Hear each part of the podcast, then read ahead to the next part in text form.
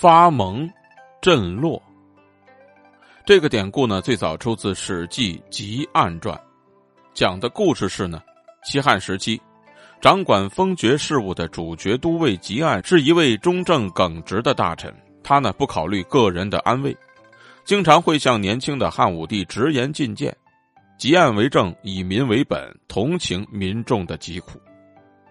有一次呢，河内失火，汉武帝派他呢去视察。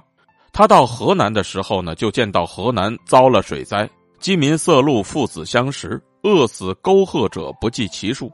所以吉案呢就不怕矫治之罪，便以皇帝使臣的名义持节开仓放粮，赈济百姓，使得当地的百姓大悦。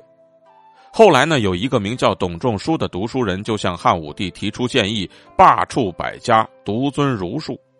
意思就是把诸子百家的学说作为邪说予以禁止，独尊孔子及其儒家经典，以通过文化上的统治达到政治上的统一。后来呢，汉武帝就采纳了这个建议，到处表示要以仁义治理天下。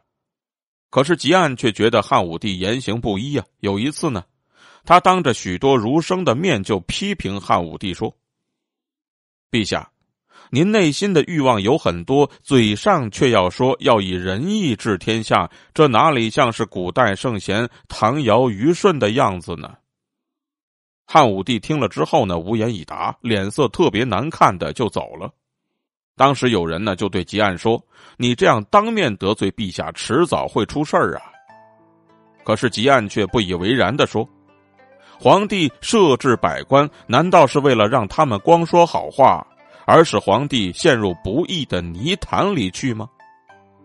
不久之后呢，淮南王刘安准备反叛，他对公孙弘并没有放在眼里，反而特别惧怕吉安。为此呢。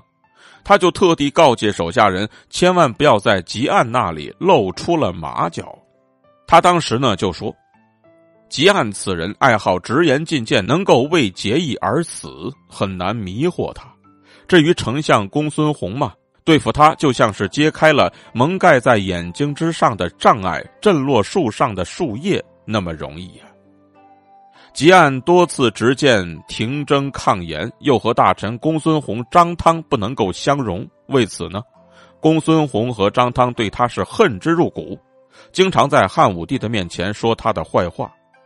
汉武帝听了太多的坏话之后呢，也就慢慢的疏远了吉案。后来呢，还将他贬职，出任淮阳太守，而吉案最后呢，便死在了他的任上。